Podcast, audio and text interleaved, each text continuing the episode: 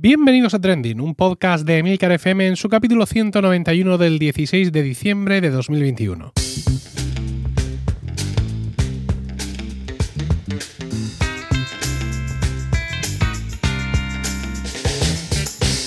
Trending es un podcast sobre lo que pasa, sobre lo que ocurre, sobre las noticias que pueblan las redes sociales.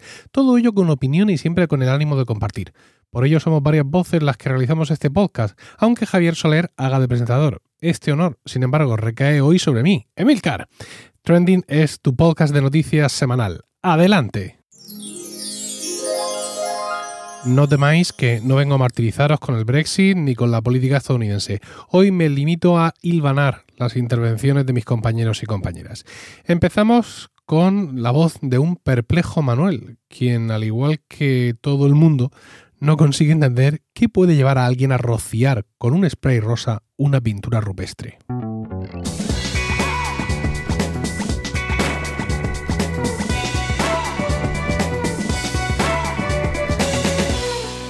Hola oyentes, hola equipo trending. El pasado final de semana nos despertamos con la noticia de un atentado con spray a unas pinturas rupestres. Se trata de las pinturas rupestres del abrigo de los órganos en el Parque Natural de Despeñaperros, en Jaén. Unas pinturas conocidas con el nombre de las sacerdotisas. Se trata de una muestra de pintura rupestre de lo que se denomina pues la, la Escuela Levantina o Mediterránea, y que bueno, se diferencia de la escuela franco-cantábrica, entre otras cosas, por su esquematismo. Si pensamos en los bisantes de Altamira, allí hay un mayor detalle, un mayor volumen, y aquí las figuras son figuras, eh, bueno, pues mucho más esquemáticas. Son, incluso en ocasiones ni siquiera hay representación humana o animal, sino que aparecen símbolos, manos, y siempre, pues como digo, de una forma esquemática. Y en la mayor parte de los casos, pues están pintadas en un solo color, que esta es otra sustancial diferencia con respecto a la escuela franco-cantábrica, y es que aquí lo que nos encontramos en estas y en otras pinturas de esta escuela levantina o mediterránea es la monocromía frente a la policromía. No es que quiera yo mmm, darles una clase de historia del arte y pintura rupestre, sino un poco ponerles en situación de qué es lo que había allí, aunque pueden ver alguna que otra imagen a través de Twitter. Fue un grupo de senderistas el que dio la voz de, de alarma, y es que las pinturas habían sido mancilladas con un spray de color rosa. En Twitter podéis ver estas fotos y, bueno, todo esto que estoy contando. Es horrible, es horrible, es horrible lo que han hecho, o, pues lo que han hecho. Y además, digamos que no sigue un patrón concreto, es decir, no se trata de, de un dibujo, de un tag, de algo pensado. A ver, pensado hacer este mal estaba, ¿eh? Pues nadie se va de excursión a un paraje como este, pues con un bote de, spray en la, en la, mochila, en el bolsillo, si no piensa utilizarlo. Ahora, no hay otra intención, creo yo, más que dañar la obra y punto. Y como decía mi abuelo, pues no todas las cabezas están igual. Y la de esta persona o personas, pues desde luego está fatal. Me pregunto qué puede llevar a alguien a hacer esto. Y que la verdad es que no consigo entenderlo. Más allá de que esta persona o estas personas que lo han hecho eh, y que les presupongo un gusto estético nulo eh, o, cero, eh, es que qué mal hacen estas pinturas, la verdad, es que qué mal hacen estas pinturas.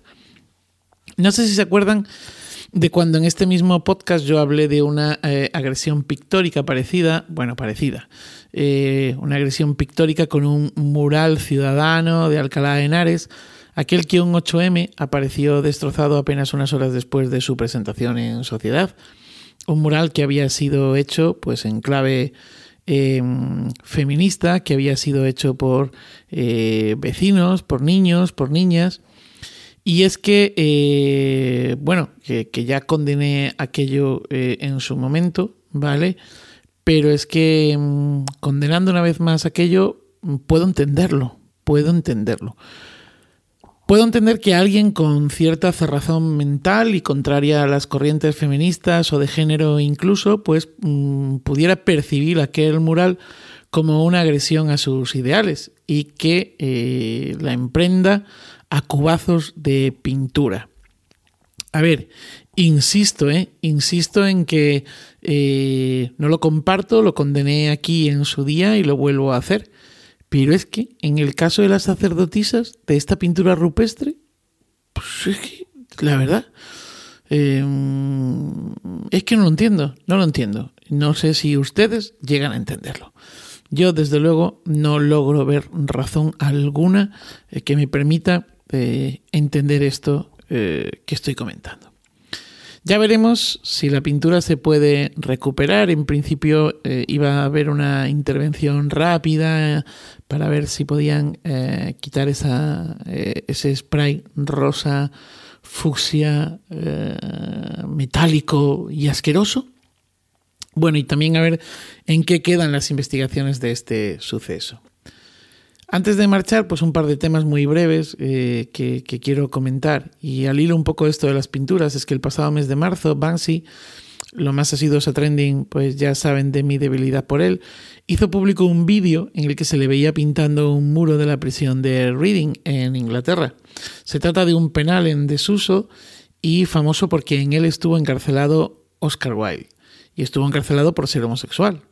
En la pintura aparece un recluso deslizándose por el muro con una sábana hasta una máquina de escribir. Se interpreta esto como un guiño a Oscar Wilde por parte de, de Banksy. El Estado ha puesto a la venta el penal con la intención de que algún grupo inmobiliario lo compre, lo derribe y construya de nuevo, ¿no? Construya pues lobs, apartamentos o lo que quieran. Pero Banksy se ha adelantado y ha hecho una oferta. Ha ofrecido 10 millones de libras por este, por este inmueble. Dicen algunos que lo que trata Banksy es de salvar su obra. Yo creo eh, que muy caro le sale, por mucho que tenga el dinero eh, para hacerlo. Más bien, Banksy pretende, si se hace con la compra, ceder este espacio a artistas y entidades culturales para que lo gestionen.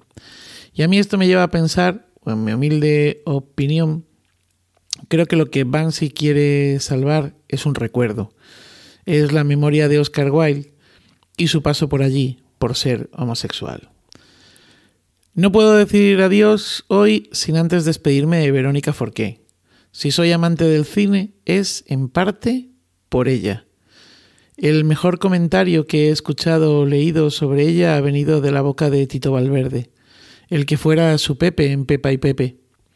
Ha dicho que Verónica era una estrella sin comportarse como tal, sin deslumbrar con su brillo. Amén, Tito, amén. Y buen viaje, Verónica. Buen viaje. Y nada más, feliz vida y feliz día. El fallecimiento de Verónica Forqué llenó las redes sociales de comentarios en torno al suicidio y la salud mental.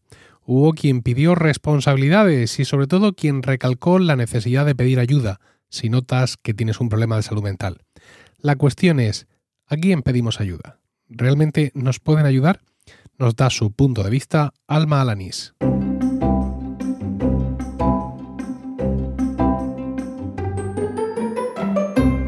Hola a toda la audiencia Trending. Hoy vuelvo a abordar una cuestión bastante sensible y sobre la que creo que siempre es importante reflexionar. A comienzos de esta semana, la actriz Verónica Forqué se quitaba la vida. Su muerte autoinfringida rápidamente llenó las redes sociales principalmente de elogios, homenajes y mensajes de descanse en paz. Pero también surgieron otras cuestiones de debate en torno a la gestión de la salud mental de nuestras administraciones, la influencia que nuestros problemas emocionales y psicológicos tienen la televisión y las redes sociales y también el debate sobre quién tiene la responsabilidad de un acontecimiento así. Fueron muchos los trending topics que se generaron en Twitter en torno a este hecho. Suicidio, salud mental, Masterchef fueron quizás los más llamativos. El propio Twitter añadió un mensaje con el teléfono de prevención del suicidio cuando entrabas en alguno de estos trending topics. Reconozco que pasé gran parte de la tarde leyendo mucho de lo que se publicó y pensando sobre la mayoría de asuntos que he citado hace un momento. Y tuve claro que este tema centraría mi intervención de esta semana en Trending, porque son muchas las cosas sobre las que reflexioné y la verdad espero poder condensarlas en los pocos minutos que tengo, porque sé que la cuestión no es bastante, no es demasiado sencilla. Em, no es la primera vez tampoco que hablo de salud mental y de suicidio en Trending.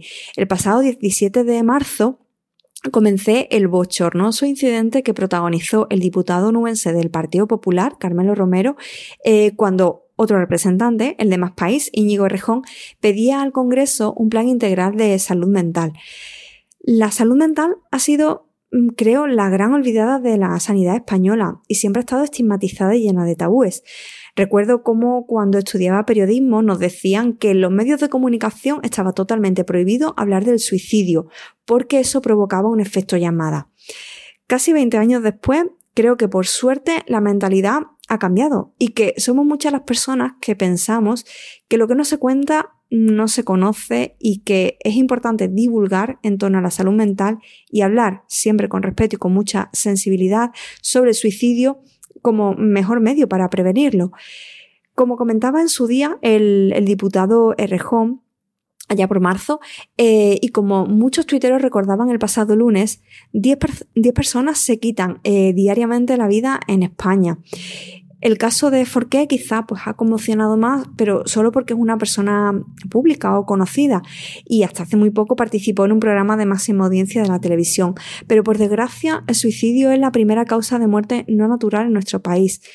La depresión y los problemas de salud mental no siempre se reflejan en nuestro rostro y en los gestos y en la actitud de las personas que, que lo sufren. A veces vemos a esas personas pues con la cara alegre, incluso creemos que pueden estar disfrutando, sin embargo, nunca podemos saber el sufrimiento que, realmente llega a ocultarse tras una sonrisa.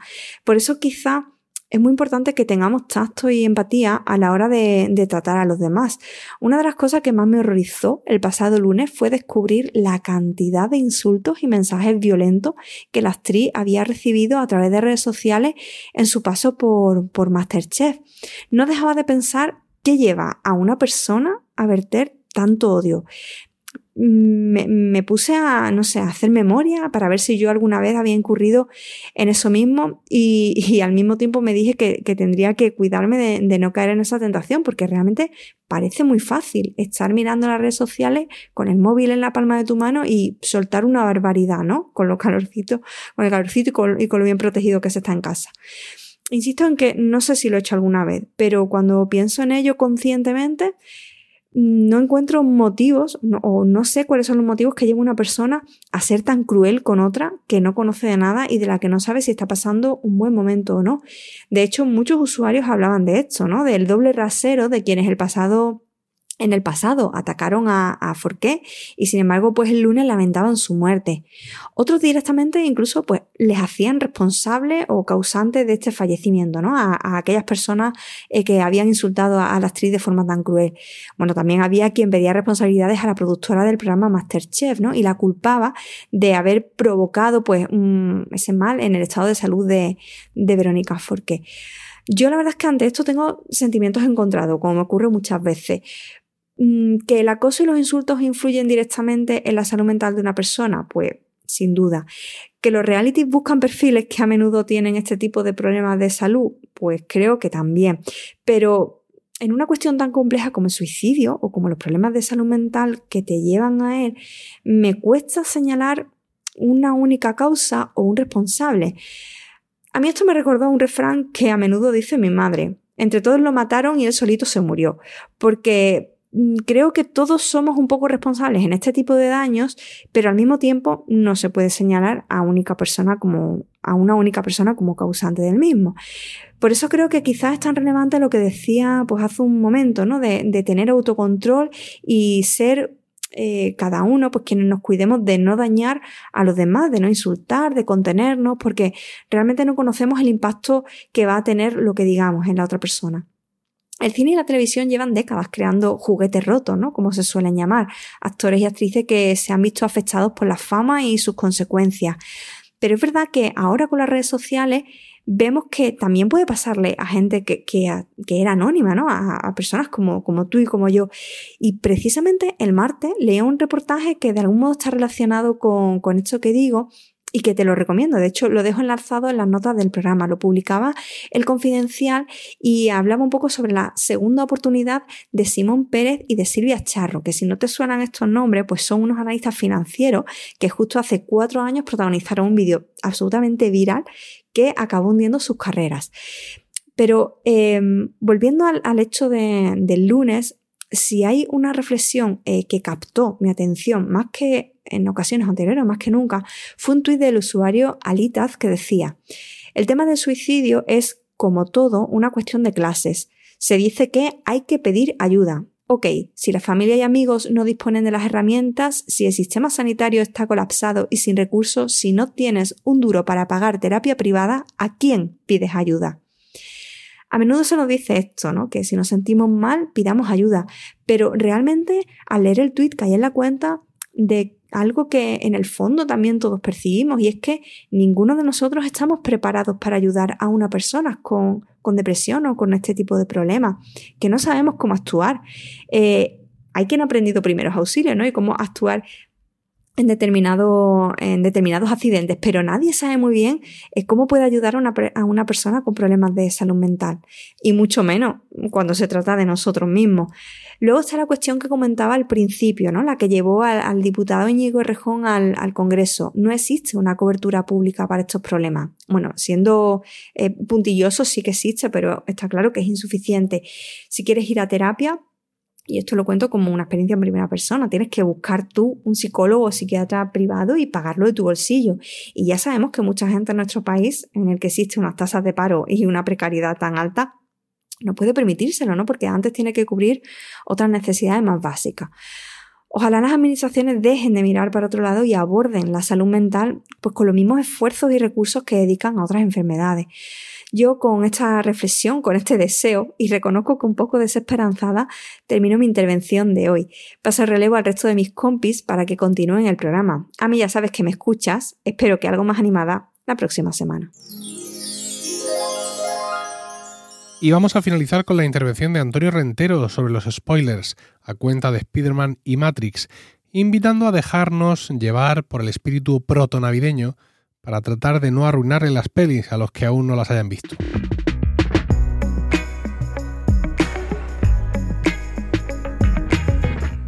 Saludos, soy Antonio Rentero y esta semana en Trending quiero hablaros de spoilers. Y todo porque esta semana se estrena la última película de Spider-Man y la semana que viene tendremos la nueva película de Matrix. Películas bastante esperadas, películas que pueden incluir alguna sorpresa importante y sobre todo películas que como no todo el mundo va a poder verlas el día del estreno, pero si hay mucha gente que quiere verlas, corremos el peligro de en redes sociales, sobre todo, tragarnos algún spoiler. Ya sabéis, spoil literalmente significa arruinar, el verbo to spoil en inglés, Juaniquilator, corrígeme si me estoy equivocando en la pronunciación o en el significado.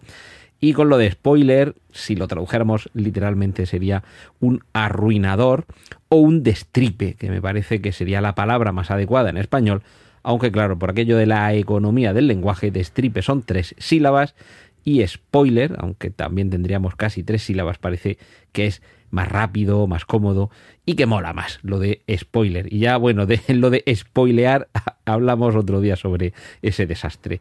Pero bueno, la cuestión es que tenemos ante nosotros un par de semanas, ya digo, con dos títulos, que habrá mucha gente que querrá ir a verlos, no va a poder ir a verlos el día del estreno, pero mantiene interacciones en redes sociales, plataformas de mensajería, se mueve por internet y está ese peligro ahí latente. Y tenemos ese conflicto, porque también habrá muchos espectadores que quieran hablar libremente de la sorpresa, del giro, de la aparición de tal o cual personaje o tal o cual actor, en fin, pequeños detalles, pequeños o grandes detalles, que pueden arruinar la experiencia de quien se trague ese spoiler. Aquí, como en muchas ocasiones, es muy complicado encontrar un equilibrio. Podemos respetar a aquellos que aún no la han visto y callarnos un poquito los comentarios, mantenerlos en un ámbito más discreto, más privado.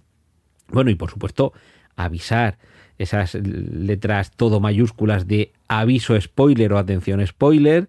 Según también la red social, podemos dejar un espacio o en alguna plataforma que tengas que tocar en el texto o marcarlo con el cursor para que entonces un texto invisible ya sí que se pueda ver y leas el comentario que permita que otros no se lo traguen y no se coman ese, esa sorpresa arruinada. Pero en cualquier caso, aquí tenemos, como digo, ese equilibrio entre quienes quieren comentar la sorpresa que se han llevado y quienes todavía no lo quieren saber. Y evidentemente hay circunstancias que harán que no todo el mundo pueda ir el primer día del estreno a ver esta película. No solo el primer día, que en este caso, en el caso de Spider-Man, es el jueves, los días de estreno habituales suelen ser los viernes, sino habrá quien no puede ir a ver esa película ese viernes o ese fin de semana, lo tenga que dejar para la semana que viene por diversas circunstancias, o además estando en las fechas en las que estamos, veis, fechas muy señaladas, es posible que haya quien hasta que no pasen las navidades no pueda ver la película.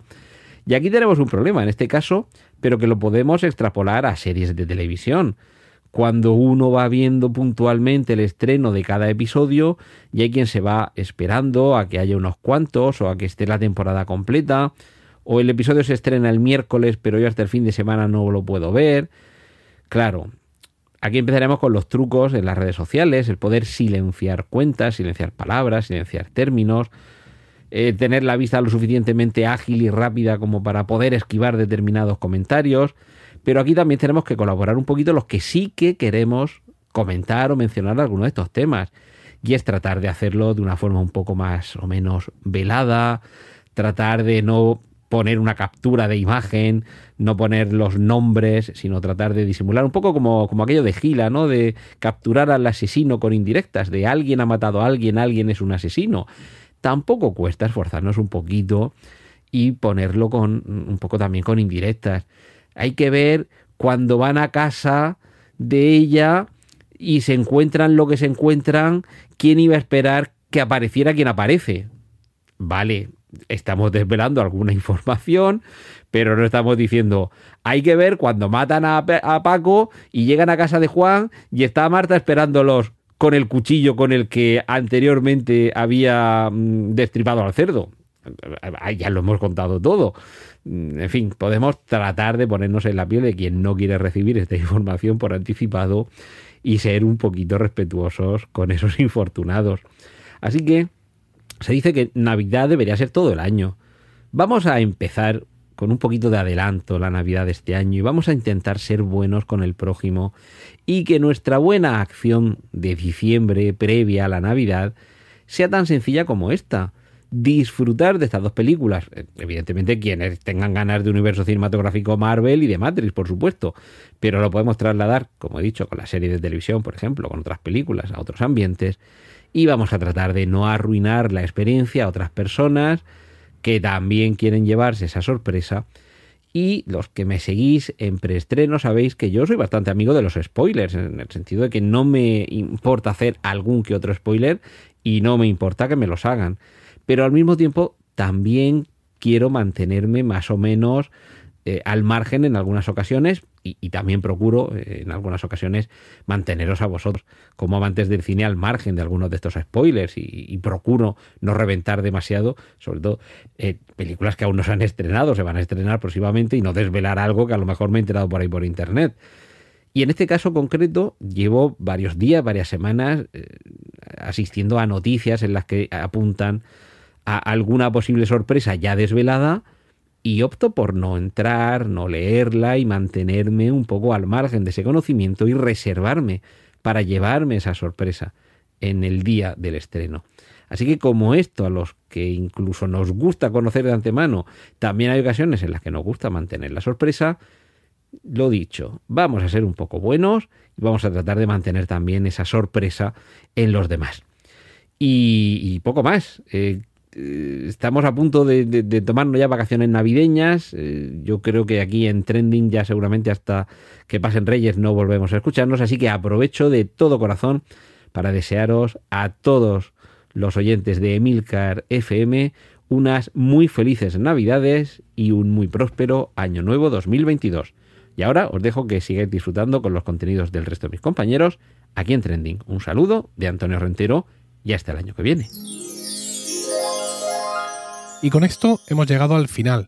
Gracias por vuestro tiempo y gracias por querer escucharnos en este centésimo nonagésimo séptimo capítulo de Trending. Esperamos vuestros comentarios en nuestra cuenta de Twitter, arroba trendingpod, pero no dejéis por favor de visitar nuestra nueva y flamante web en emilcar.fm. Un saludo y espero que con Javier al mando, hasta la semana que viene.